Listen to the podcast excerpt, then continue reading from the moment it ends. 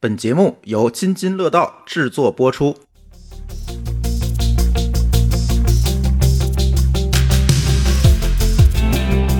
各位听友，大家好，这是相隔两周才跟大家见面的新一期的科技乱炖。五一期间大家有点忙，呃，苹果发布会完事之后呢，我们又着急买一些测试设备，所以就没有来得及录音。然后呢，五月二号吧，嗯，终于这个，哎，我们新买的 AirTag 到了，是吧？然后呢，所以在之后呢，跟大家来聊一聊这个苹果的发布会吧。然后在这期乱炖之前，先有一个小小的口播啊，我们最近在天津的智慧山有一个现场录音的活动。这个现场录音的活动是跟智慧山一起发起的，它在一个叫“打开城市”的展览里面有一个声音体验区。那这个声音体验区呢，就是由我们津津乐道、罗德麦克风还有喜马拉雅我们三家一起来做的。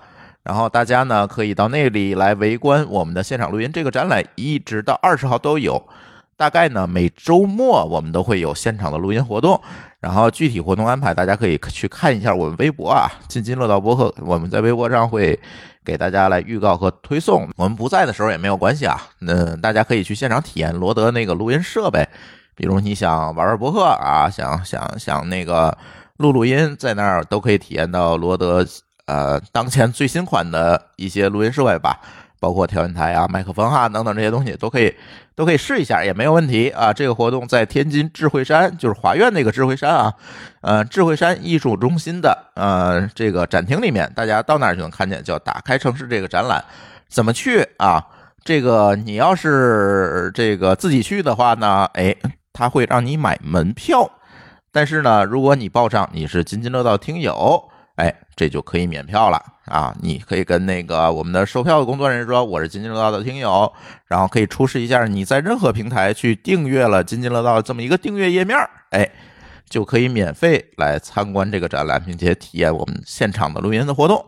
啊，这是一个小小的口播啊，在节目开始之前，那说说今天我们的正题吧。嗯，苹果发布会。嗯，看了一下啊，还真是熬夜看的。这这次没偷懒，真是熬夜看。然后呢，几个关注的点吧。一会儿 AirTag 这个这个设备我多说哈，因为我觉得这个这个东西还挺有意思的。然后可以先请老高和某高老师说说他们关注的点。老高，你你你觉得这个发布会里你们最你最关注的点是啥？呃，其实对我来说最关注的还是那个 iPad 吧。哎，你 iPad 又该换了？因为因为。对，因为 iPad 其实对我来说可能用的相对还多一些，AirTag 其实是一个传了 N 年的一个产品，对吧？但对我来说可能确实意意义并不大。像它的 PC 产品，可能对我来说也确实是用的并不多。所以，呃，除了 iPhone 呢，可能我我用的最多的这个 iPhone 产品里边，应该就是 iPad 是第二用的最多的了。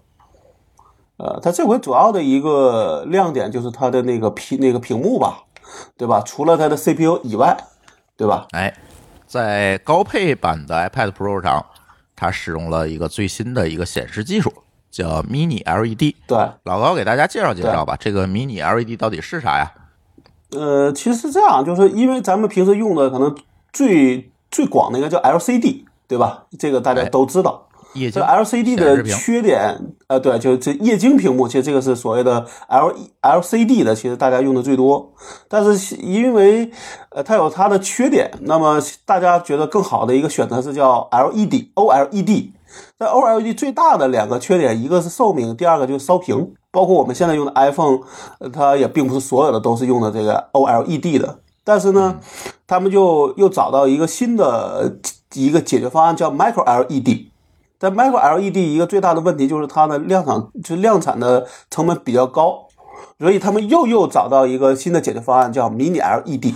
好，下一个是不是叫 Nano LED 啊？天哪，这个我就不知道了。反正 Mini LED 现在 Type C LED。呃，对，这个这个科技界的起名是一个非常大的玄学，对吧？但是呢。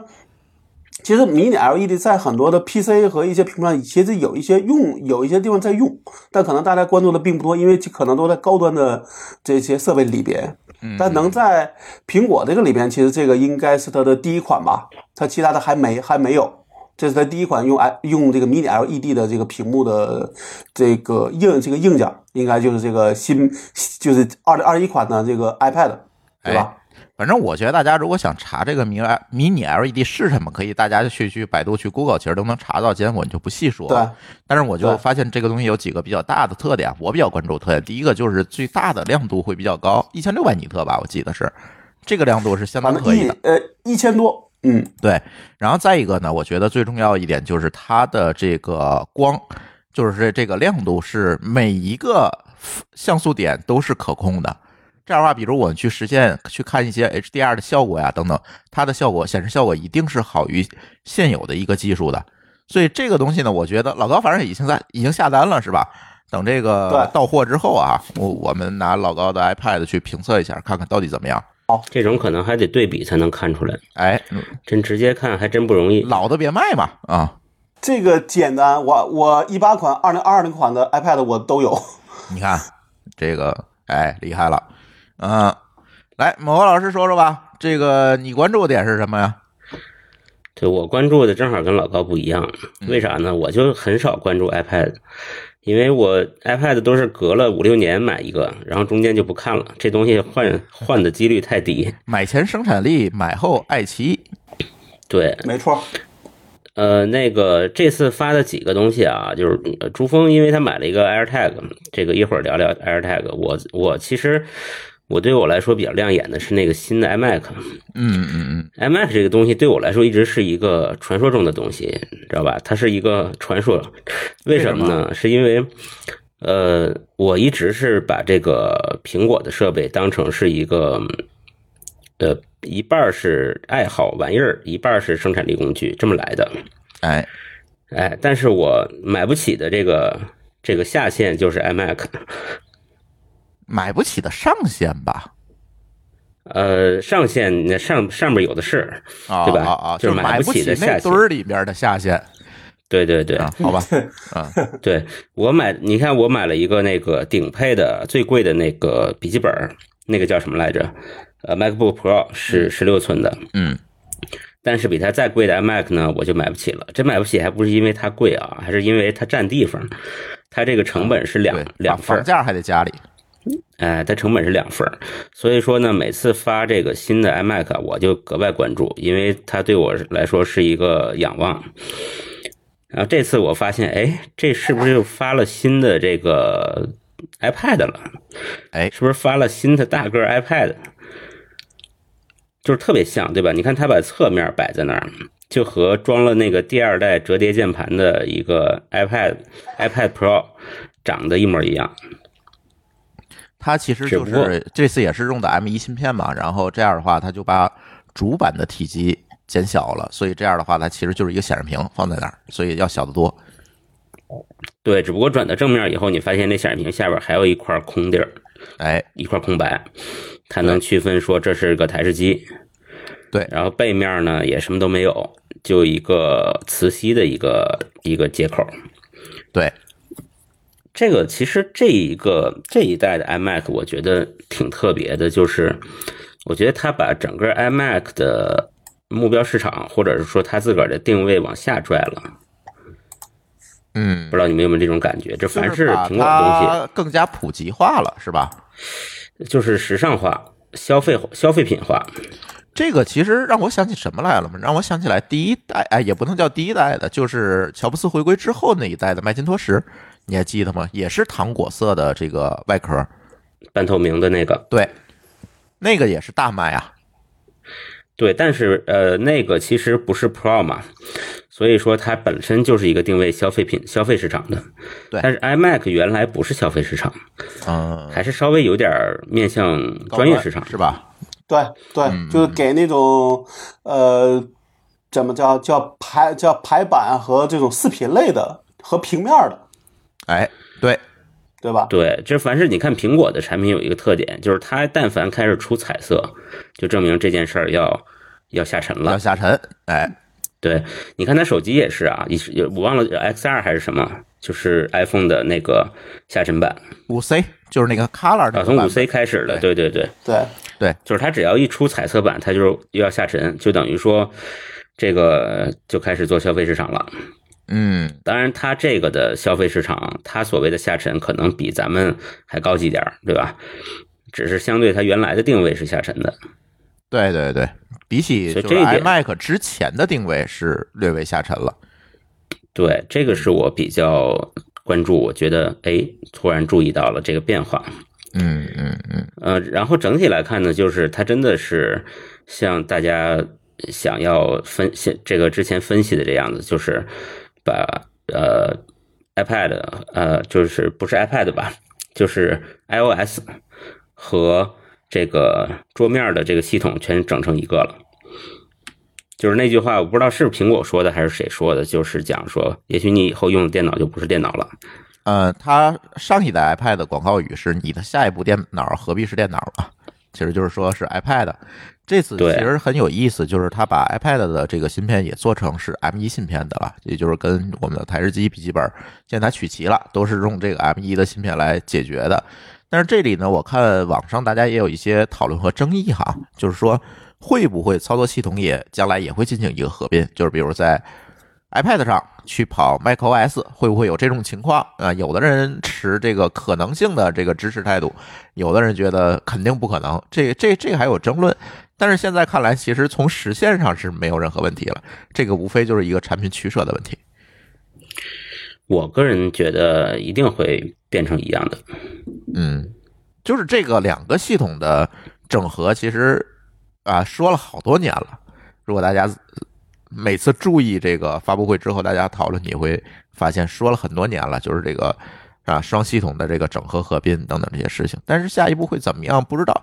现在看来呢，iPad 确实它搭载了 M1 芯片之后，甚至还有一 T 存储版本的这个呃 iPad，在这种情况下，确实有点性能过剩。看爱奇艺，可能哎就有点。什么了哈？有点性能过剩了，但是它干别的呢？那天我跟舒淇去苹果店，当然他那个新版的 iPad 还没有上市哈，就试了试旧版的这个 iPad Pro，感觉那个大屏的那个版本啊，就是老高买那个那个那个尺寸的那个屏幕版本，感觉确实用起来很爽，但是坐下来我想呢，我不知道拿它干什么，这个确实也挺尴尬的。我现在每天拿一个这个 iPad Pro，主要就是在火车上。嗯，上上网，嗯，就是它没法搞得特别重的。我我发现，比如说我在火车上，呃，突然收到一个文档编辑的需求，我还得把电脑掏出来。哎，对，就是它的生产力其实还不够。但是上了 M 一，它可能和这个呃，就是电脑版本的这个操作系统，他们俩变得趋同之后，也许它的生产力又上来了。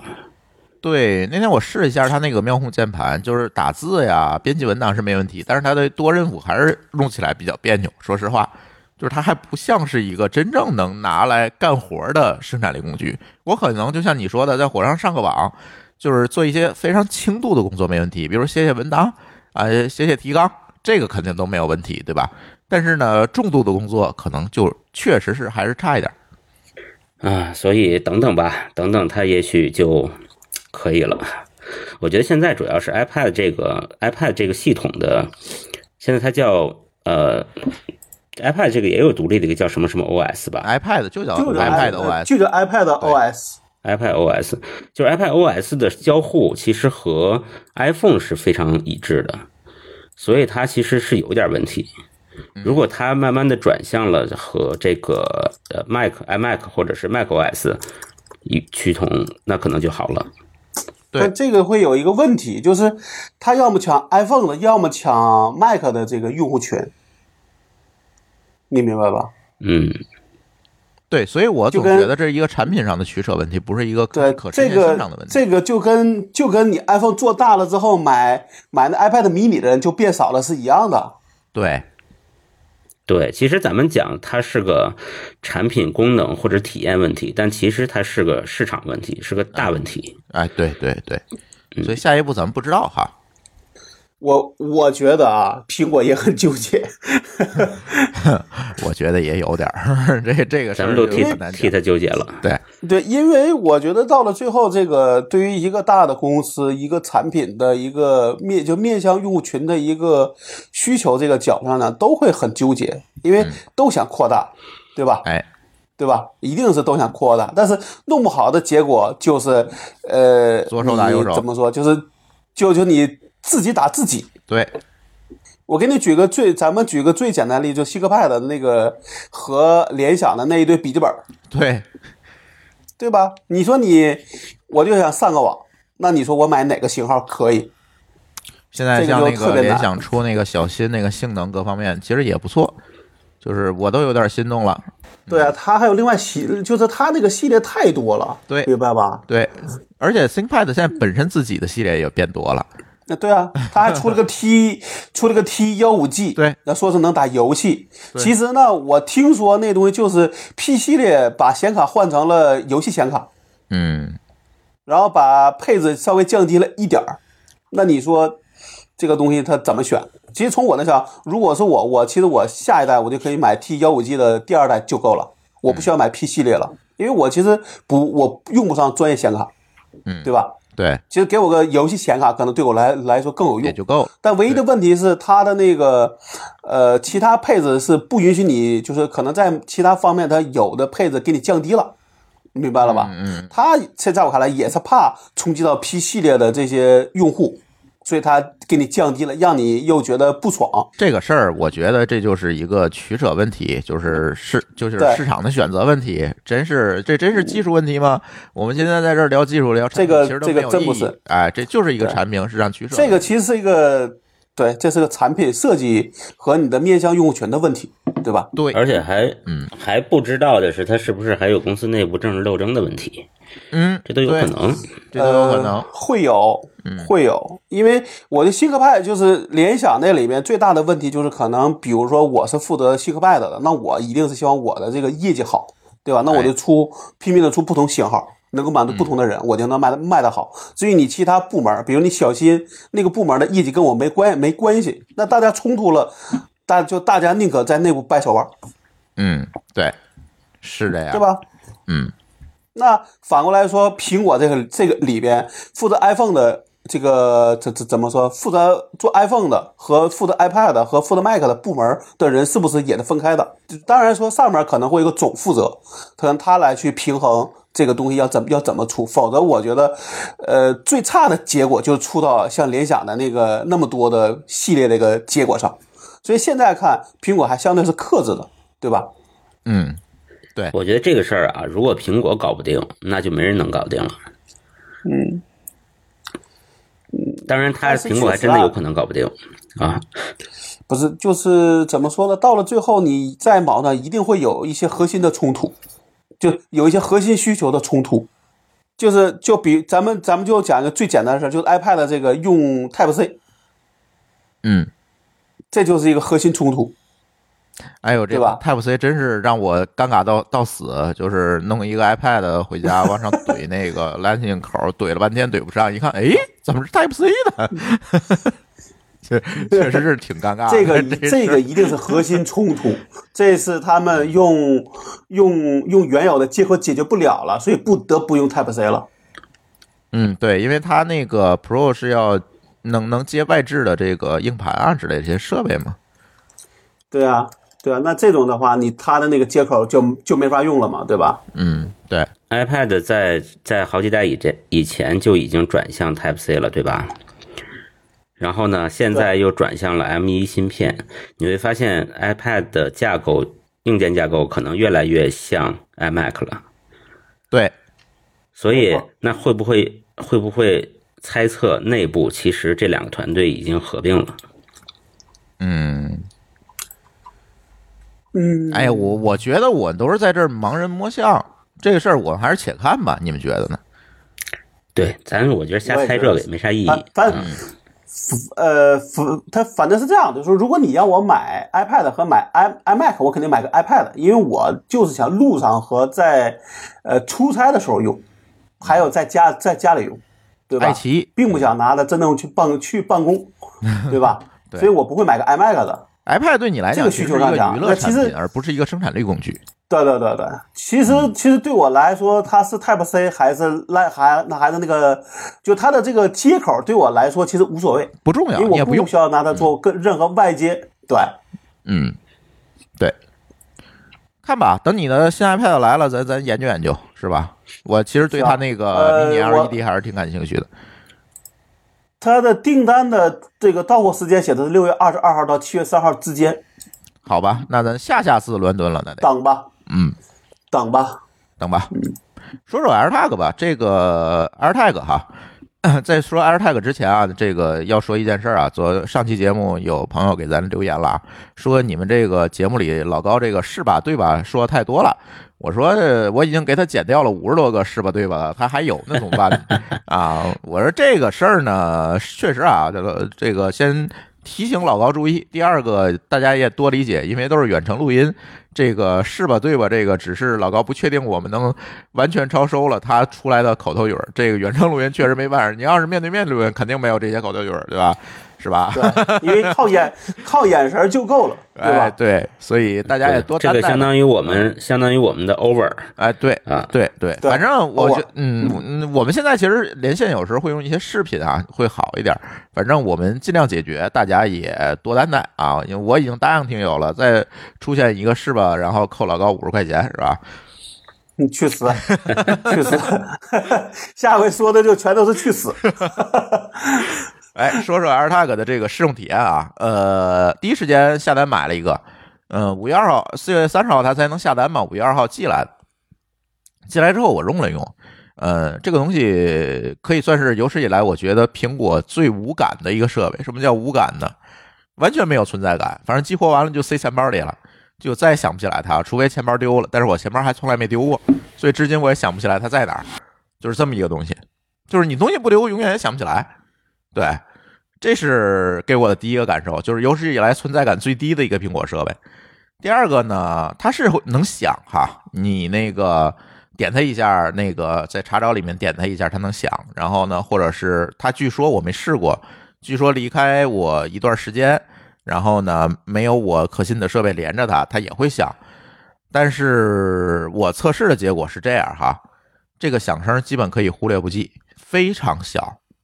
尤其比如说，我把它塞在了钱包里，哎，在这种情况下，这个声音基本你就听不见了。所以很多人说，这个 AirTag 不是有一个反跟踪功能吗？就是说，为了防止别人把它绑定好的 AirTag 放在你身边去跟踪你啊，这样的话呢，第一，你的 iPhone 呢会有提示；第二呢，这个 AirTag 会响。但是我看，如果这个被跟踪这人用的是一个安卓手机，只能，然后在这种情况，他只能通过响。去判断我周围有这个设备的情况下，我觉得，说实话啊，这个反跟踪的功能可能有限，因为真挺……哎，安卓手机它会响吗？安卓不会响，但是就是它那个 AirTag 是会响嘛？那它怎么知道呢？它为什么会响？它就是没有可信的设备连在它那个周围了。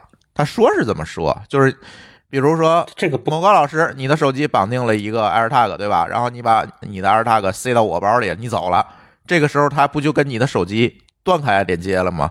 这个时候好像据说是断开连接一段时间之后，它就会开始响。但是我没有。但是我如果是，比如说我的我的钥匙放落家里了，那它就会一直响响一天。呃，哎，我试过，我没有发现它会响一天，它可能就是隔一段时间会响一下，就这个频率，而且这个频率非常低。啊，那比如说我给它塞到这个仇人的这个粘在仇人的汽车底下，那完全不会被发现。对。我就想说这个问题，其实完全不会被发现，除非这个仇人用的是 iPhone。如果他用 iPhone，他会告诉你，你周围有一个呃没有跟你配对的 AirTag，呃跟跟了你很久了，就是类似于有这这样一个提示，你会发现。如果你这仇人用的是安卓，就对不起啊，完全没戏。哦，那他自己其实也不能联网，就是如果说周围没有 iPhone 的话，他是不知道他在哪儿的，我也不知道他在哪儿。呃。对这个，它那个原理我一会儿再说啊。呃，再说我第三个感受哈，这配件他妈太贵了。呃，它那个 AirTag 的本体是二百二十九块钱，然后呢，哎，那个你把它想把它放在一个钥匙扣上，他卖那钥匙扣的那个皮儿啊，也二百多块钱。然后最便宜有一第三方贝尔金的是九十多块钱。就是它那个扣，还当然还有更夸张是爱马仕那个两千多啊，这个我就觉得有点夸张了。人家说了，那是你买，那是爱马仕里最便宜的了。啊，最便宜的爱马仕，这我能理解。对对对对。对，呃，哎，所以它其实它上面没有什么让你粘在哪儿的这种东西，它是给你放在一个钥匙圈里，它就变成一个钥匙扣，你你就是就是字面意义上钥匙扣，然后你拴钥匙上就完了，或者是它有行李牌儿。就是挂可以挂在行李箱上，就是它是个是个线形的东西，还可以挂在行，就像行李牌一样嘛，挂在行李箱。它有不同的形态，它现在好像是三种形态吧？对，然后你把它都有一个位置，可以把你那个 AirTag 塞进去就完了，就完了。但是这个扣就非常贵，但是好在有万能的拼多多，我从拼多多上花五块钱买了一个。对，所以提醒大家，想买那个扣儿，想省点钱，可以去拼多多去看看，我觉得挺好。它有硅胶的，有皮的，都很便宜，都很便宜，可以可以啊。退而求其次，我觉得那个钥匙扣买一个爱马仕的，我觉得确实是挺夸张的啊。所以这个可以可以给大家一个 tips。然后说一下原理啊，最近也是查了一些苹果的文档，然后加上我们自己的研究，哎，说说原理啊。这个 AirTag 就这个原理呢。嗯，很有意思啊！它其实是三个技术相结合的产物。哪三个技术呢？第一个呢，就是苹果在这些年从 iPhone 十一上开始搭载的这个 U 一芯片，就是 UWB，叫宽频无线定位吧，类似于这么一个技术。它实际上是有空间位置感知能力的，就是它能算出来两个具备 U 一芯片的设备之间的相对位置的。这个是通过一个宽频无线技术来实现的。首先是这个技术 U1 芯片这个技术啊，第二个呢就是低功耗蓝牙，就是蓝牙4.0以上的版本都有的，就是低功耗蓝牙的这个技术。这个技术能实现什么呢？能够在几十米呃甚至一百米的这样一个范围内感知到周围设备，或者是它可以发射相应的蓝牙的信号到其他设备，被其他设备可以接收。这是一个比 U 一，因为 U 一它的有效距离可能就几米，甚至就是十几米最多了。但是 BLE 呢，这个低功耗蓝牙这个技术呢，它就可以范围更大。然后第三个技术还有一个叫 NFC 技术，NFC 技术呢，这个很好理解，就是那个公交卡那个技术。它是干什么的呢？它是用来说，你这个 AirTag 丢了，别人拿着 AirTag 一碰自己手机的这个背面，它能够弹出一个页面，告诉你这个。AirTag 是谁的？然后它的联系电话是什么？它是一个进进场通信传输数据这么一个技术。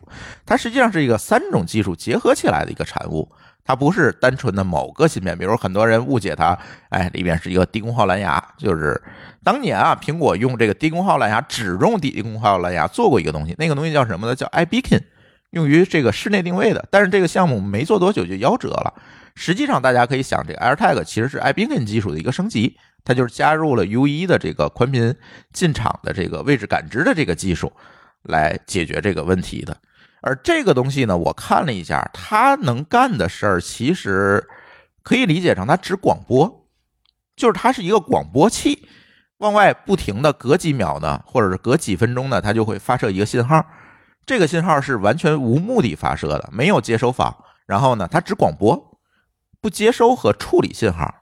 我就隔几分钟喊一句，我是一个 AirTag 啊，我的序列号是多少？我是一个 AirTag，我序列号是多少？一直在广播，然后广播给谁听呢？就是第一会广播给你已经啊配对连接的你自己的手机听，第二个呢就是广播给陌生的啊，同样打开了这个查找网络服务的啊其他的呃 iPhone 或者 iOS 设备来听。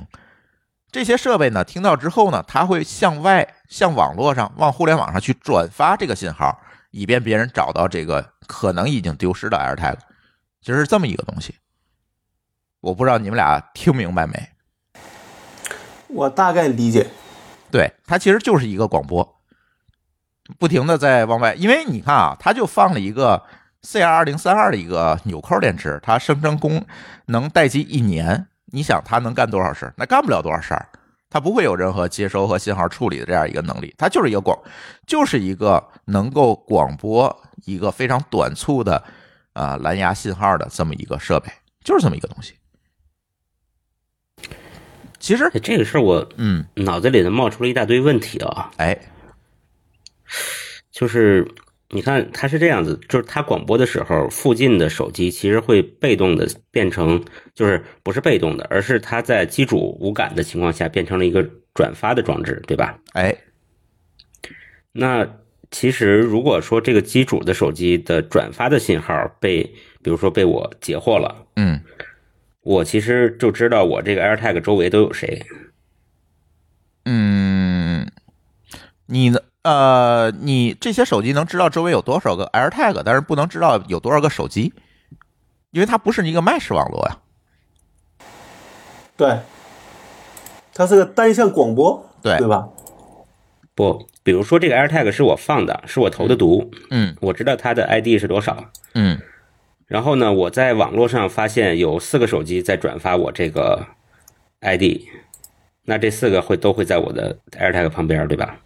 呃，苹果把这事儿屏蔽了，就是你是看不见有多少手机给你转发的，但是你可以理解成苹果可能会知道。对，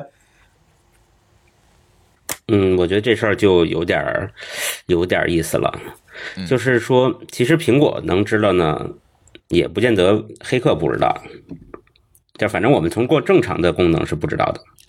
呃，我看了一下他那个技术文档，他是这么做的，他那个 AirTag 是有一个公钥的。然后呢，这个其他的手机接收到这个信号之后，用其他用他那个手机的跟这个公钥加密之后，再传输到这个苹果的服务器上，苹果服务器上再进行下一步处理。也就是在这个过程中，如果按苹果的说法，其实已经把手机的这个唯一的标志去掉了。所以，如果按他这套理论的话，其实苹果也不知道说是哪个手机转发上来的信号。但是这只是苹果说的，呃，毕竟苹果系统我们看不见源码，是吧？哦，也有可能是说，我顶多知道有五个手机在转发，对，但是不知道是哪五个，不知道。我相信苹果在这一点上还是能能做的很好的，在隐私保护上，它肯定是想的还是比较周到的。嗯，对，这个是一个。再有一个呢，我觉得从 AirTag 本身来讲，我不觉得它是一个特别牛逼的技术。我觉得这个最牛逼的东西，我们今天想要讨论的其实是现在苹果所谓自己的那个叫查找网络。就是这个功能，就是它把世界上所有的贩卖嘛，对对吧？它把世界上所有的苹果设备组成了一个网，来不停的去接收这个信号，来转发这个信号。我觉得意义是在这儿。他之前好像他做了一个把这个贩卖公开的一个方案，对吧？嗯，对，没错，这个是我一会儿想说的。对对，就允许第三方嘛。对，其实你们可以想一个场景啊，这个 AirTag 不是已经出了嘛？然后呢？如果说是某一个厂商利用苹果的这个开放标准接入了这个网络，可以导可以造成一个什么样的事儿呢？就是，呃，我所有的东西物件，我如果支持了这个查找网络，那这些东西都可以被苹果的手机发现、查找和跟踪。这个事儿就厉害了。比如说啊，我买了一个耳机。现在其实就有一款耳机，好像就支持这个东西。这耳机跟我的手机一配对儿，那这个耳机丢了，或者是跑到哪儿去，我可以实时看到，而不需要我在它上面再绑一个 AirTag 这个东西了。就是它就变成了一个开放的网络，而且你们有没有发现，这个网络其实是一个真正的物联网？嗯，对啊，因为都是各种电子产品嘛。呃，第一个是电子产品，第二个我觉得它解决一个什么问题啊？首先，咱先说啊，这查找网络不是说有了 AirTag 这个东西才有的，从 iOS 十三开始它就有，就在不断的迭代和升级。以前是想，它是想用来找设备的，比如说耳那个那个什么 AirPods 啊之类这这些东西，它是想找这些东西，但是做的一直不是特别好。比如说，他想利用这个找 iPhone 的 iPhone 关机了，它就不往外发射蓝牙信号了，它就找不到了呀。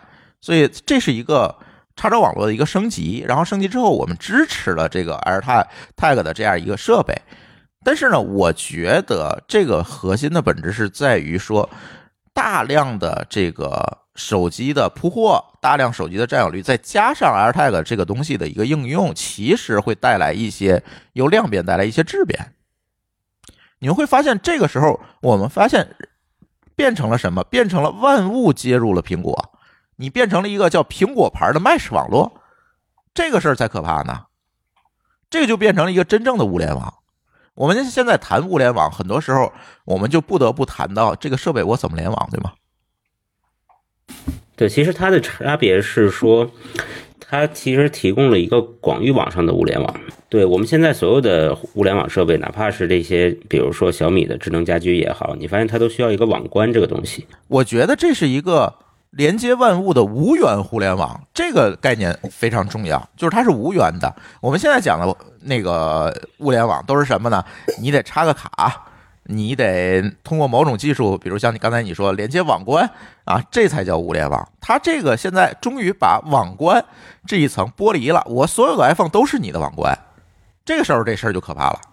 但但某个角度上讲，这是一个定，这是一个实叫实现了特定功能的物联网。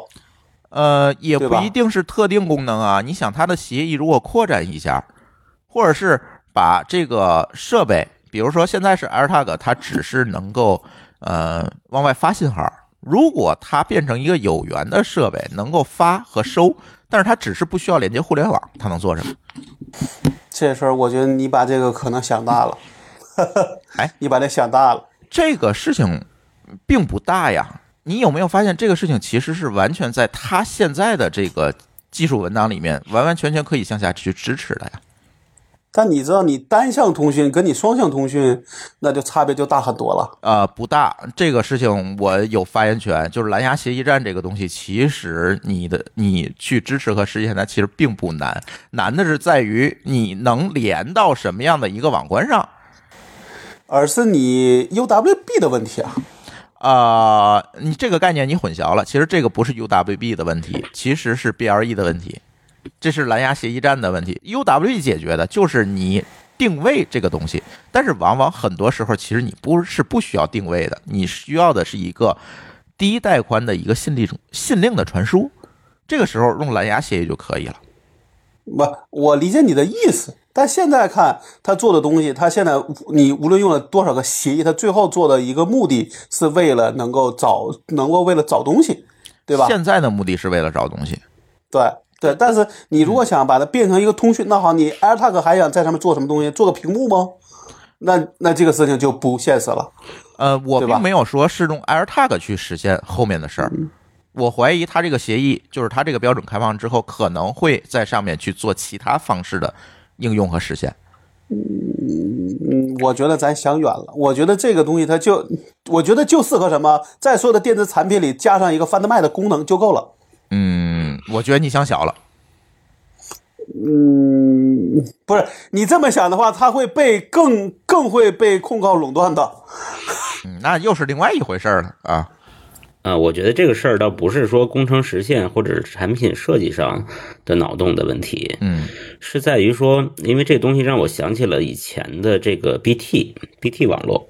嗯，就是这个，咱们大家都知道啊，这个可能零零后就没什么印象了。嗯，以前咱们下载都是用 BT 嘛，就是每个人都会贡献一点带宽，贡献一点硬盘，对吧？对，这个事儿就不多说了。但是这件事儿呢，就让我为什么想起 BT 呢？是因为它其实也是在你每一个人的设备，我用我自己的带宽和属于我的设备，在给你这个查找网络做贡献，嗯，对吧？对对。那这个贡献呢？如果说他只是为了查找一个 AirTag 这个事儿呢，我觉得说得过去。但如果他要做更多的事儿，这个里边其实是有一个风险的。风险的，对，就是说，那除非说这个每个人都要明确的点一下，我接受，我愿意做贡献，那否则这件事儿可能要不然就是法律或者道德上是会有瑕疵的。对，嗯，因为你呃，我那天看了一眼，据说这。这个自从各个国家对套的这个网络的这个怎么说围追堵截之后，其实套的网络的这些节点明显在下在下降。呃，你们扯远了，我觉得就是我觉得就是咱坐下来可以研究这个查找网络的这这个实现和它这个协议站啊。我是觉得这个未来是我说的这种可能性还是存在的。呃，咱们设想一个可能啊，比如说我们在一个无人值守的一个景区啊，这个景区是需要买门票的啊。在这种情况下呢，呃，哎，它的这个电力和网络的接入呢又比较有限，它可能啊会通过这种太阳能去供电一个闸机，是吧？有有有这个健全的人就可以通过。那在这种情况下呢，以前我是没有办法实现远程购票这个功能的，因为它没有网络连接，对不对？那如果这个网络支持了双向通信，你会发现能解决一个什么问题？我其实是可以在线购票，这个在线购票的这个健全的这个信令，通过任何一台 iPhone 路过这台闸机 iPhone，它也有可能是是游客，也有可能是路人，然后把这个健全允许通过的这个信息写到了这个闸机里面。当你过去的时候，通过你这个 U1 芯片里面的身份信息，你就可以把这个闸机打开。这种东西在以前是实现不了的。这个其实是相当于这个地铁来过你，而不是你去过地铁。对，就反过来了嘛。不，但是你说这个的实现这个事儿的前提是要经过苹果的这些呃做做一道才能实现这个地步呢？还是说我完全可以自主化的实现这一套东这一套东西呢？我肯定你要通过它。为什么要经经过苹果呢？为什么要经过苹果呢？因为你的苹果服务器要处理加解密这个问题啊。不然的话，你传输的难道是明文的包吗？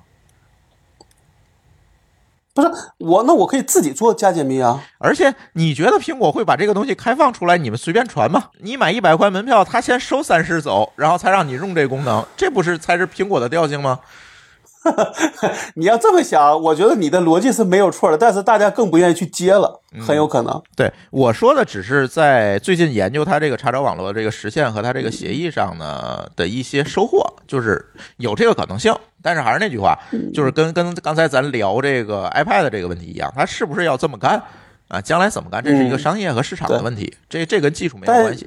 对啊，对。但现在看，他其实想做的事儿，可能就是在查找网络这个上边做成一个完全开放的网络，对吧？就谁都可以接。对。但是我跟你讲，我这回出差去上海，嗯，确实用了一下范德麦，嗯，但是这个体验是有好有坏。你们想听不？啊，你啥丢了？是这样的，我那个手表啊，我早我早晨出门的时候戴上之后呢，我突然想洗想洗手。我就把它摘，我就因为怕这个。见到水我就把它摘下来了，放在一边儿洗洗完手我就着急出门，因为我要去开会嘛。人家一个然后带着游泳的手表，你洗手怕怕个鸟啊你！我 是我就怕了，对吧？然后我把它放一边儿，然后结结果呢，我一着急出了门，我就出我就出门了，没我就没带啊。等我出了门之后，我才意识到我没带，但是当时就想说回来再说。然后回来之后，我发现我的手表我记得放在洗手盆的边上，但是没有了。嗯，我当时就就奇怪说怎么没有了呢？我就把。范德麦打开，然后呢，那个声音就一直在屋，在屋里有，我就一直没找到。嗯，因为那个屋吧，它是一个特别，怎么说，是一个是一个很是一个狭是一个狭长的屋子。嗯，然后在那声又特别轻，就是像那个叮叮。对对对。然后我就分就分不清它在哪个位置，找了半天，最后在我的那个行李箱里找到了。我怀疑是那个来收拾房间的人，把那个手表放在我行我的行李箱，但是我一直没注意，所以我一直就在外边翻，就没找到。嗯，你明白吧？嗯，所以他那个东西就是就是没有一个更好的能让我更明确的知道说他在哪个位置啊，这个的提醒是没有，他只能说哎播个声音，但这个声音如果比较轻的时候，你就或者说我听声辨位的这个能力又比较差，就得找半天。对，这个就是一个问题，就是呃啊，S 六的这个六代的苹果手表，其实里面已经有 U 一的芯片了。其实本身它是可以跟你的手机，因为你手机也是十二嘛，其实是可以通信，就是定位这个精准的位置的。但是这个好像在这一层上还没有实现。但这个只是需要软件升级就能解决的嘛，对吧？嗯，反正我觉得，对我我研究下来一个感觉哈，这两天因为使劲的在看它。这个我觉得 AirTag 这个东西呢，只是一个开始。还是那句话，且看，咱不要唱衰，说这不就是一个防丢贴片吗？我觉得没有这么简单，这事儿就像那个当年这个 AirPods 刚出来的时候，说这不就是剪了线的苹果耳机吗？嗯，可能不，这事儿没有那么简单，所以大家还要再看一看。我觉得这个苹果在查找网络的这个层面上的布局还是蛮大的，只不过现在我们还没有看到这这个事情后面到底怎么样。就是只是从技术文档和它的这这个相关的规范和允许第三方介入等等这个层面的一些动作来看，我觉得，哎，这事儿可能不太简单，不太简单，不像大家想的这样。哎，下一个话题之前可以说啊，大家如果想买这 AirTag，可以去我们的这个收纳里点链接去买啊，好像还有我们一些提成。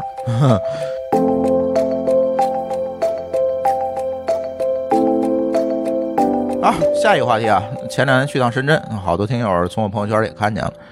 嗯，去干啥了呢？主要去跟深圳的听友聊聊天，开了一个小分享会，跟大家讲讲这个。我那个演讲叫播客的非技呃啊叫播客的非内容性技巧，因为大家聊这个播客怎么做做内容，我觉得聊挺多的。呃，去深圳给大家讲讲这个内容之外，大家做播客应该注意啥，比如音质啊、后期啊等等这些东西。大家如果想听这个分享，可以在我们收纳里去点。呃，我会把这个这个当上现场分享那个录音啊，我放到收纳里，大家可以去听一下。除了跟大家分享这个事儿，其实还找了好多朋友聊天儿。就是大家都知道，深圳是一个制造业之都，是吧？全是各种这个代工厂啊、加工厂啊，就是它以这个电子制造业，哎，这块比较牛逼，所以也见了一些朋友。见这些朋友呢，也是吃吃饭、聊聊天儿吧。然后哎，发现一个情况，就是最近大家疯传的这个芯片荒这个事儿哈，各各种买不着芯片。这个事儿呢，当时呢，我们在这边可能离芯片、离制造业、加工业可能远哈，哎，没有特别深的感觉，就只知道哦，有这么一事儿。这个到了深圳听大家诉诉苦，发现这事儿还挺严重的，所以今天这个节目里可以跟大家分享分享我们的所见所所闻哈。这个，但是提前声明，我我我现在离这个智能硬件这个行业太远了，这个好几年就都不干了，所以对这些事儿呢，其实理解也不如当年这么深了，所以也都是我们。道听途说的一些一些事情可以跟大家分享，不一定对，大家宅着听，对吧？这个就算是小道消息哈。第一个就是刚才说的这个芯片缺货挺严重的，这个缺货到什么地步呢？就是很多工厂都是因为没有芯片供应已经关掉了，就是停工了。这种情况是还挺多。嗯，到底是什么原因缺货呢？我也问了，我说这你看这个怎么就突然就缺货了？然后给我一个答复呢，就是晶圆缺货。所谓晶圆，就是这个，哎，嗯，你可以理解成就是呃精加工之前的芯片吧，就是我我我通过这个蚀刻或者光刻的工艺，把这个芯片已经制作出来了，就是差这个把它切下来封装这这这样一个步骤了，就是在在上游它就缺货了。为什么缺货呢？嗯，我也问了，主要还是产能不足。因为疫情的原因呢，海外很多工厂就是没有这么大的这个生产能力了，产能不足。还有一个最主要的原因，就是在疫情期间同时叠加了需求的提升。就是，嗯，你看啊，最近有几个比较火热的点，就是大家在家办公，对电子设备、电脑、数码产品的需求提高了。疫情期间，尤其大家知道，今儿那期节目我录完还没放，就是传机热，大家都在家传电脑。加上这个 AMD 最近这个几代 CPU 也变得更加牛逼了，是吧？嗯，再有一个呢，这个最近大家也知道，这个挖矿潮，这比特币涨价啊，大家都去挖矿了，这也导致一部分芯片的短缺。反正就这些一系列的东西导致了，第一个产能减少，第二个需求提升，就导致这个晶圆异常的缺货，就是供不上。我有需要吗？有需要，但是厂子出不了，做不出这么多晶圆来。呃，既然这个供不了这么多晶圆，那厂商呢只能优先保证这个溢价能力高的芯片。什么叫溢价能力高的？就是哎，比如说咱举个例子，苹果，刚才咱聊到，为什么它溢价能力高？我说就 M 一这种，哎，就 M 一这种，为什么它溢价能力高呢？就是因为苹果对供应链强势啊，它对控制供应链的控制力强啊，而且我我我订货量高啊，对吧？像这种可能影响不大。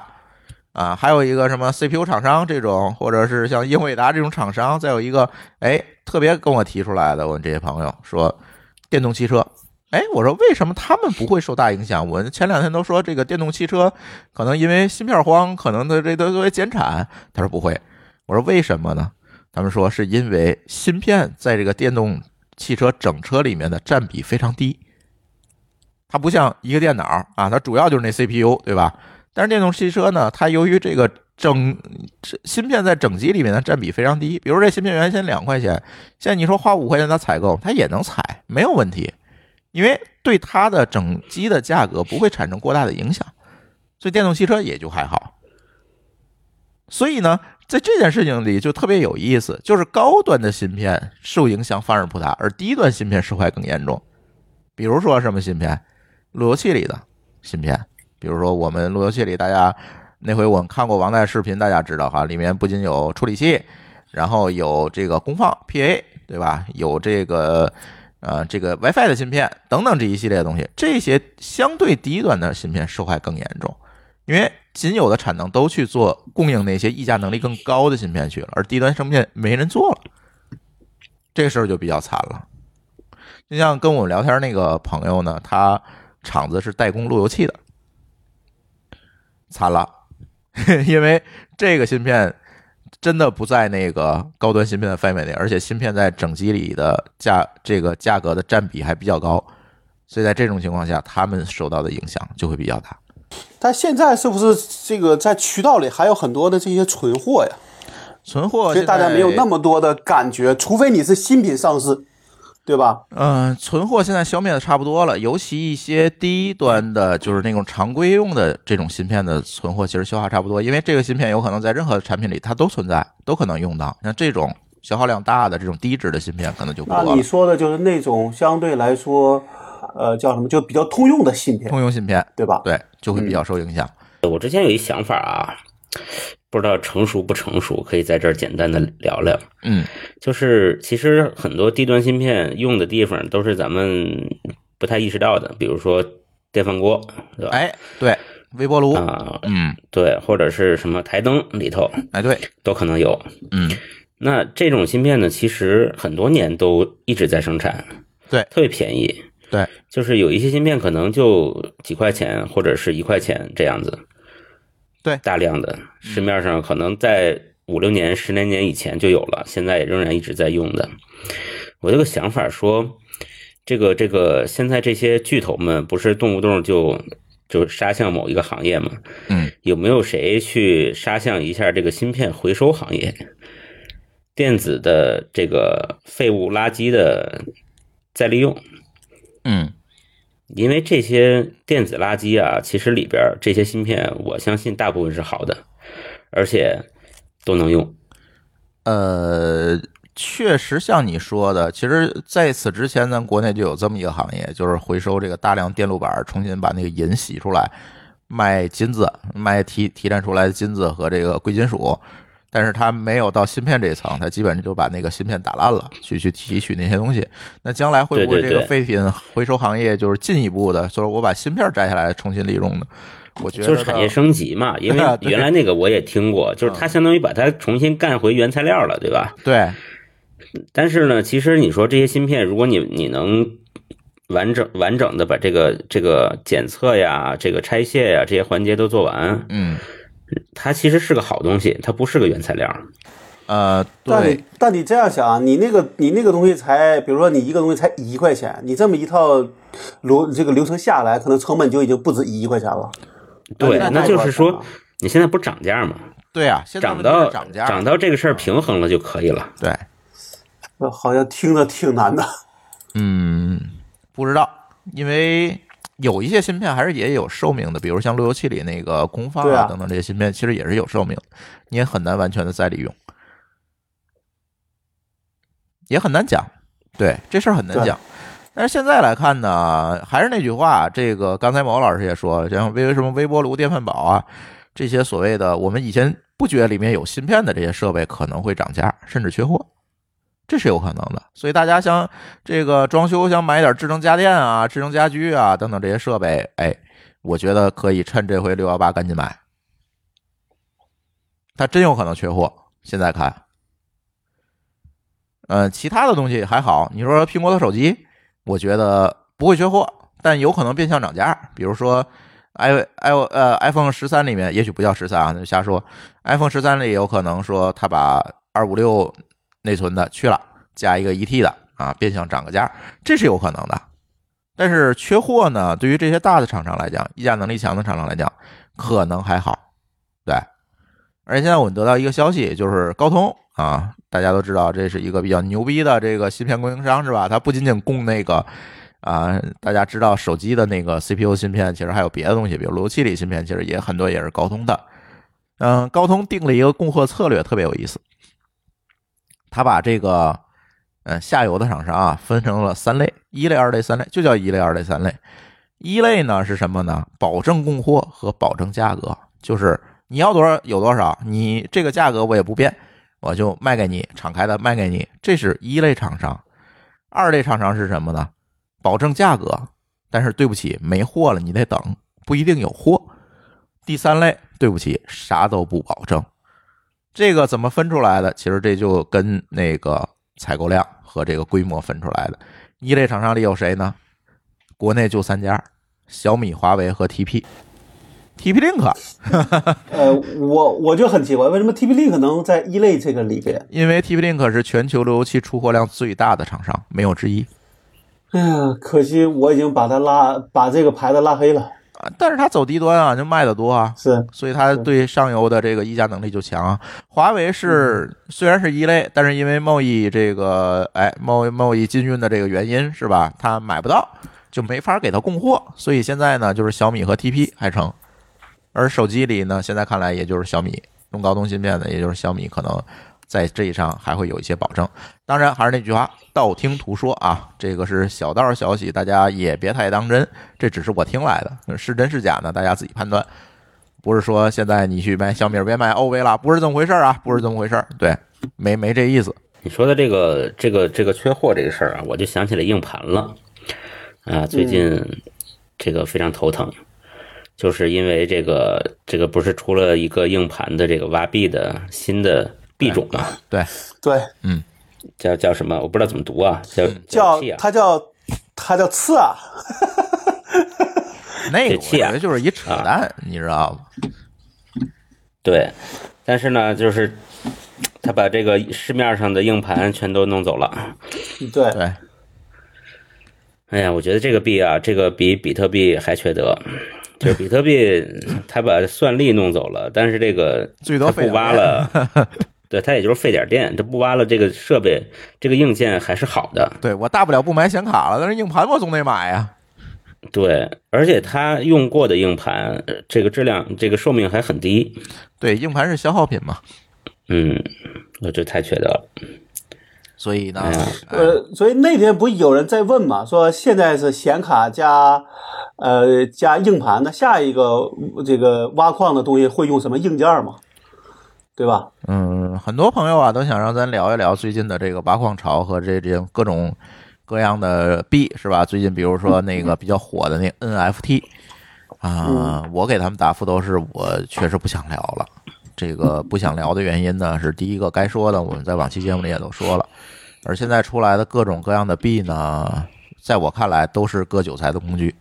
我没有看到，也许像 NFT 这种，也许它设计没有问题，但是抵抗了人性，就人，我还是仍然认为人性这个事情是最脆弱的，是吧？你你总想跟人性去干仗，它叫不可抵抗。对我，人性不可抵抗。对，像 NFT 其实就改变了这个从人类诞生从石器时代以来，大家对所有权这个概念的理解。你说它能做成吗？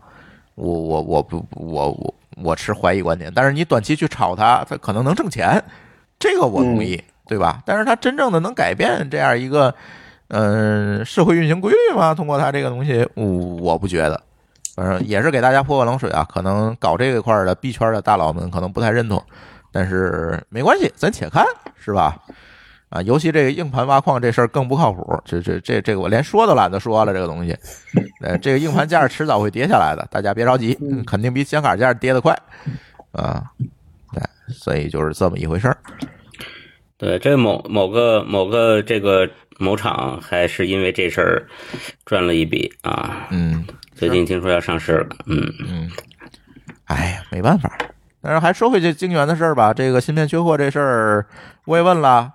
那这事儿总不能一直缺下去啊，咱啥时能恢复啊？但是似乎谁也说不清楚。问了这么多人，大家也说不清楚。晶圆这事儿跟缺沙子没关系吧？啊，没关系，没关系。不是，我现在听谁说是说沙子有要要缺啊？那不可能。那是对，那是对未来的担心，不是对现在的担心。嗯，好像好，我记得好像说是缺，也是要说几十年后的事儿。嗯啊，那也够快的。沙子这个东西有的是啊，这个几十年内肯定不会有问题。它现在就是晶圆，还是就是上游的这个厂商，他要把把这个。晶圆的这个原片做出来，然后要蚀刻或者光刻，把这个芯片的这个基基基材做出来，就这一步是缺的。这些晶圆厂去这个产能不够嘛？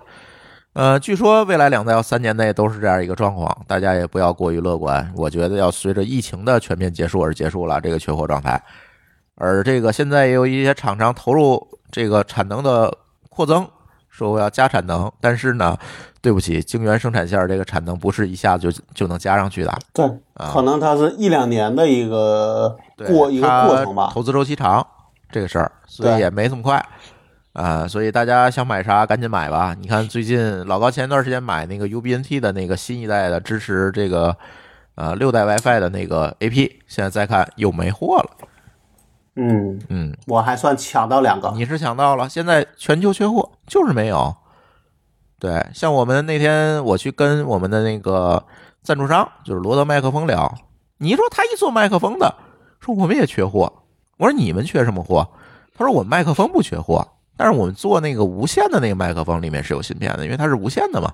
我说也缺货，也受这个事儿的这个影响。你说这个芯片这个东西会影响多少行业？很多。那那肯定的。对。现在你可能稍微能插电的，多多少少都有有些芯片。嗯，没错，对吧？没错。所以这个大家做好思想准备，是吧？想买东西赶紧买吧。嗯，可能确实还呃，但现在不是你刚才不是给了大家一个一个提醒吗？啊，买贵的，哎，就应该会有货。哎，对 对吧？对，买高端产品可能都有货，但是你总不能买个苹果手机当路由器用吧？这也不现实，对不对？买个贵的路由器，又加剧垄断了。嗯。这个还真有可能，因为它其实是叫就是会会把这个资源往这个大公司上边去转移，有可能，对吧？对呀，资源不足的时候，就谁胳膊粗谁拿的多嘛。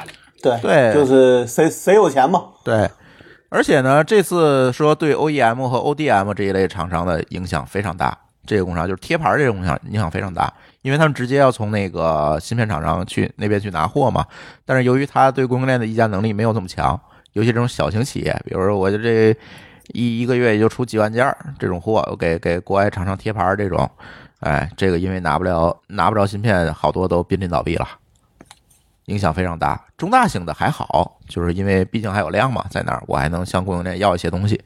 但是小型的就比较惨，要不就接别人的东西，就是我从啊更比我更大的大腿那儿薅点腿毛下来，是吧？我我来用，成本就会高，拼的对拼的啊，要不然呢就直接完蛋。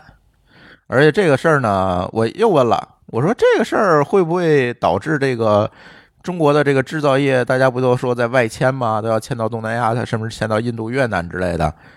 呃，人家也说了，这事儿可能不太可能了。大家也迁不走了，因为大家通过这次的事儿发现，这个供应链安全这个问题还是蛮重要的。我搬到国外去，这个供应链 更没法保证了，更没法保证了。所以在中国可还好，大家扎个堆儿是吧？最起码还能从这个大腿上去薅薅腿毛。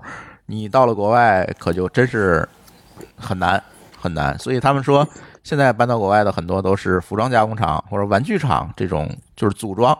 这很低端的这个二次加工，像这种电子产品的制造，这种行业，数码产品等等三 C 产品这种制造，还是在国内没有办法，你迁不走，因为对供应链的依赖现在越来越大。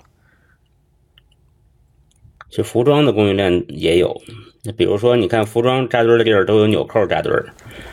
啊，对它它那个相对低端吧，对都能做，塑料它短一点，它只能说供应链短，短比较容易说整个搬过去。对，你想一个衣服它有几个供应链的需求，可是一个电脑、一个手机那供应链那长的太太大了，对对吧？对，所以不太一样。所以这个电子产品的这个制造业外迁，我看没有现在没有像我估计媒体说的这么夸张。就对，至少是是是什么？说在疫情期间，大家以稳为主，对吧？哎，对，这个是大家给我一一致的观点，说现在还是在国内先稳住了再说吧。对，因为现在不确定因素确实蛮多的，说实话。嗯，反正这就是新片荒。我们从深圳一线回来的，也不能算算是正经消息啊，小道消息，仅供大家参考啊，仅供大家参考。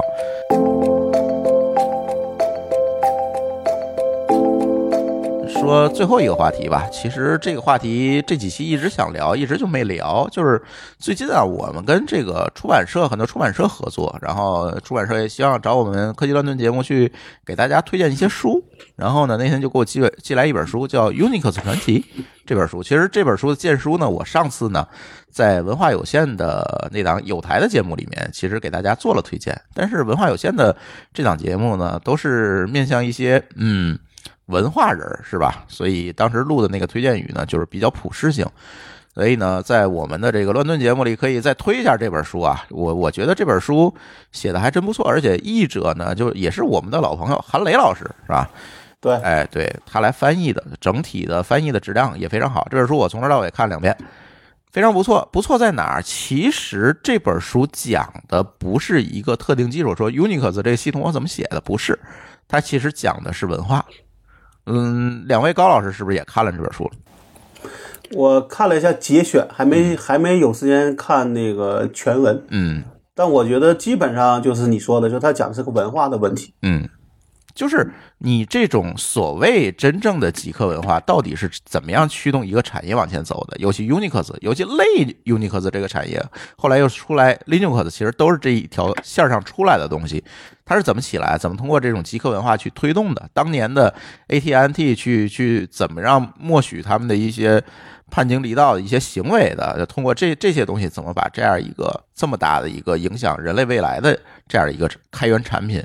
啊，当然，Unix 都不是开源的，就是这样一个产品去推向世界。它其实讲的是这么一件事情，比如它里面讲了很多译文，但是很多译文其实我们知道，但是呃，从这个作者的嘴里说出来，其实还是仍然很有意思。那天我还给舒淇出题呢，我说你知道为什么呃很多 Linux 命令都是俩字母吗？舒淇说不知道。我说这这个道理很简单，是因为当时的电传打印机啊。它是通过电传打印机去控制那个主机嘛，那个东西不好摁，就是越短越好，我我我好输入，其实就就就这么简单一个道理，对，所以你会看看见在 Linux 里那命令什么 rm 啊、cd 啊之类的，就很很短那命令都，所以这本书讲了很多的这个译文，嗯，讲了很多文化，所以这本书不仅仅是说，哎，听我知道听我节目的有咱们。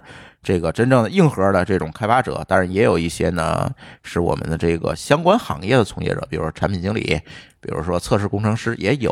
呃，不用担心，不一定说你看这本书的标题，他可能写的是怎么写一个 Unix 的服务器，不是，是吧？他讲的是这这个东西是怎么被孵化和诞生出来，讲的是计算机文化的一本书。而且这本书，如果你搭配着，如果你去过湾区的这个。计算机历史博物馆，你搭配着看更有意思，因为里面很多的东西，很那个书里很多的插页儿里面的照片都是来自计算机历史博物馆，说看起来还是特别亲切的。所以这本书可以推荐给大家，大家可以搞来一本去看一看，我觉得还是蛮好的。因为咱是一个啊，在乱炖里面就不多聊了，其实在文化有限的建书里聊的挺多的。嗯，这样一说，大家可能在乱炖节目里也都明白了这本书讲的是什么，所以可以推荐大家去看一下。嗯，可以大家点击我们 show note 里边的链接去购买这本书，现在还挺便宜的，它好像是几折呀，我忘了。反正大家通过链接进去吧，就可以买到这本书，还不错。而且呢，这本书我是全价买的啊。哎呀，以后我让出版社在送书的时候送三本。对我全家买的是因为我买的时候它还没上市呢，它是个预购啊呀。有一天这个韩磊老师在群里做广告，说他哎我的书上市了，我说我特自豪，我说我全家买的。呵，嗯嗯，这得。然后发现群里就你一个人是全是全家买的是吗？对，真的是。然后出版社还给我们寄了好多书，嗯，我还没来及一一的去看哈。但是之后呢，我们在乱炖里面，嗯，可以常态化的去给大家推荐一些书吧。嗯，这也是，嗯，大家很多人都说，哎，你因为有很多有台节目总爱推荐一些书，说你们也推荐推荐吧。我说行吧，因为平时我阅读量确实不少，但是很少拿出来跟大家说说最近我看什么书了或者怎么样。其实我看书都挺杂的。所以也不妨利用乱炖的这个节目，我们每期留出来十分钟给大家推推书，也别每期吧，呃，也没有这么大阅读量。我看完一本书怎么也得半个月，是吧？不是，你看的书不一定都可以推荐。是我我最近买了一些书，确实不太好推荐。比如说买了一本这个叫呃中国播音学，你说我怎么推荐？这都不是大家都需要看的书，对吧？我买了本书叫《网络空间探探测》，你说我怎么推荐？对啊，这种专业技术类书籍咱就不推荐了，是吧？还是推荐点有。我买了一本书叫《黄泉下的美术》，你这好像也不太搭。你这好像还行，嗯，听着像一个文化人看的书。那个应该去那个文化有限里推这个去推荐，对对吧？对。哎呦，这本书可难买了啊！又你又是全款是吗？听上去别说全，这这本书加价买的吧？呃，这本书要新的都得加好多价。好吧。嗯，但是和咱们乱炖的这个内容其实不是非常搭，所以咱们咱们大大多是这种，要不然就是你们看的特别专业，要不然就是这个看起来又过于五花八门，是吧？对。呃，我跟出版社提的一个要求就是，你多给我寄一些这个技术文化类的书，咱也别聊技术，来个 Python 这个入门手册，我这也受不了，我推什么呀，对吗？这个这个不搞靠录音去讲，那至少得是个视频的呀。嗯，那也没法讲啊，我教大家写 Python 吧，这这也很难啊，对吧？我们可以教大家怎么放弃它。嗨。嗯，还是聊聊技术文化类的书吧。这一类书最近其实也有很多，我看有在翻译的，有可能陆续有会出的。这书我都会给大家来推荐，因为从乱炖这个角度，其实大家也知道，我们不是一个硬核的技术类的节目，我们更多的可能给大家讲讲产品，讲讲市场，讲讲技术文化，可能这些东西呢更适合我们的听友来看。对，所以是这样吧。哎，我正好问个问题啊。你现在是觉得出版社出了一大堆书，对吗？呃，对啊。我说这是因为疫情的影响吗？应该不是吧？日常的，是不是因为大就大家都不出去应酬了，所以就有时间去搞书了？呃，不是，我觉得整个咱国人的阅读量整体来讲还是偏低的。我这么跟你讲吧，就是，哎呀，这不想吐这个槽，但是今天既然聊到这儿了，前天我跟舒淇去了趟这个。呃，某书店，这个我俩也是好久没逛书店了，是吧？进去转了一圈啊，这个发现就是现在书店里这个书啊，真的功利化的这个倾向是太严重了。除了鸡汤啊，就是名人传记。嗯，就你想看深一点的书，对不起，没有。还有就是比较小资的吧？呃，哎，这个小资，你说是贬义词是褒义词呢？但是你说的那种呢，我们叫社科人文吧。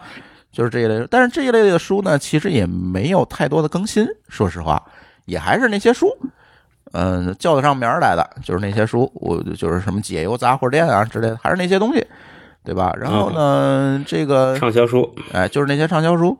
然后呢，这个真正的硬核一点书呢，不太有。但是我也能理解，是吧？书店毕竟面积有限，这个垂类的书呢，摆出来可能也没人买，白白在那占地儿。但是呢，看了一下他所谓的畅销书呢，我确实也挺头疼啊。以前呢，这个往那一摆都是这个，嗯，马云传啊，马云是如何管理企业的啊，马云成功学。现在呢，把马云两个字儿查找替换成任正非就齐了，嗯，就都是这些东西。反正反反正现现在流行什么，这什么企业火？这个书店里就会出来一堆这个跟这个公司相关的书，对。但是你把书拿来翻一翻，就是发现写的都是屎。嗯，就是，而且呢，我那天又上京东看了看，看它销量排行榜。你你觉得我你你你猜我发现什么问题吗？就是真正的这个销量高的书全是儿童类的书籍，全是家长买来，都是家长买来给小孩看的。家长自己，我看来看来是不看书。但希望他的下一代看书，啊，这不就是是个伪命题吗？就特别有意思，大家可以像现在就去京东那个图书排行榜，你去看，就就是排前面全是给小孩看的书，就画册啊、图本啊，都是这种东西。也不知道大家现在是怎么想，阅读量还是低。我们呢几个人呢，阅读量我觉得还是有一些，但是呢，也称不上高。说实话，这也得跟大家检讨，也称不上高。那只是为了说，我们能够很好的把这节目做下去啊，我们能够很好的知道一些最新的事儿，是或者是甚至说系统性的知道一些最新的事儿，我们就不得不的去大量的去阅读。但是说实话，真的还是有选择性的阅读，阅读量也不是说特别高。我给你念一下那个畅销榜近三十日的前这个前三名吧。哎，你要听吗？你说吧。叫 D.K. 博物大百科，自然界的视觉盛宴。哎，这一定是给小孩看的，对对吧？这我们家有。京东，京京东价四百五呢，挺贵的。嗯，这买了。呃，买了。排名第二的叫游中国和爸妈去旅行啊，献给孩子的超有趣手绘世界地理百科绘本。哎，还是给孩子看的。嗯，第三，暖房的绘本《屁屁侦探系列》。嗯，这是前三名。就是啊，你看。这是今天上午我也看了一遍，我要知道我也看了一遍，我才敢说这事儿嘛。嗯，我看了一下前前四名，除了第四，这个可能我看这是不是啊？这也是手绘本，但是不是给孩子看的我不知道。呃，应该也是给孩子看。行了，Top 十全都是给孩给孩子的。你说这书现在，哎呦。没办法，人大人多看看。其实真的，对，其实我今天观察了一下啊，我还真特意在地铁上，因为今天早上挤地铁、坐火车，嗯，因为特别挤，周围十个人，我看了周围十个人的手机，嗯，就是很简单就看到了，都不用特别特意的看。我觉得还行，这十这十个人里边，我数了一下，有一个人在玩游戏，一个人在聊微信。然后还有一个人在看玩刷这个微信朋友圈，剩下所有人的屏幕全都是文字，我也看可能都是，可能都是小说。对，就不管是什么嘛，我觉得其实大家还是在阅读的，只不过这个方向可能会变得很多。嗯，这个你你你的观察结果跟我观察结果完全不一样。我今上地铁上一看，周围十个人都是在那刷抖音，样这是个样本问问题吧？奇怪了，嗯嗯，还是多读读书吧。所以我们把这个荐书的栏目搞起来，然后有更多出版社愿意跟我们合作的话，也可以找过来，我们跟我们联系一下，我们免费的给大家荐书啊，不用你们记得要寄要寄三本儿，哎，多这个多给我们寄点书就行，不然我也没法见，是不是？我总不能自己花钱买书见去吧，对吧？对，对，也也得让我有点好处，对不对？嗯，对。行吧，那今天这个乱炖咱就先聊到这儿，就聊聊聊两个话题加一荐书，咱今天也不多聊，因为说实话，我这几天啊有点过敏，大家听我这嗓子也有点受不了，所以今天硬撑着跟咱来一期，然后毕竟好久没更了，这这隔隔一期又有好多朋友催更，对，那今天我们就先聊到这儿，呃，下期乱炖大家想听啥，回头也可以给我们留言，争取下次见面录音。嗯，争取就是你可以少少交几个五十块钱，是吧？对，嗯，对，行，那我们这一期乱炖先聊到这里，感谢大家的收听，我们下期节目再见，拜拜。好，拜拜，再见。感谢您收听本期节目，同时您也可以收听我们制作的更多博客节目：科技乱炖、品质生活、津津有味、厂长来了、拼娃时代、串台、科技先生和蓝海之下。在您收听的平台上直接搜索即可找到以上这些节目。如果您觉得我们的节目对您有帮助，欢迎以购买周边产品的形式来支持我们。关注我们的微信公众号“津津乐道播客”，天津的津，欢乐的乐，道路的道，进入周边产品菜单购买即可。如果您愿意参与我们的更多讨论，可以加主播我的微信。号 d a o 幺六零三零幺，加入我们的听友群。本节目录音设备由罗德麦克风友情赞助。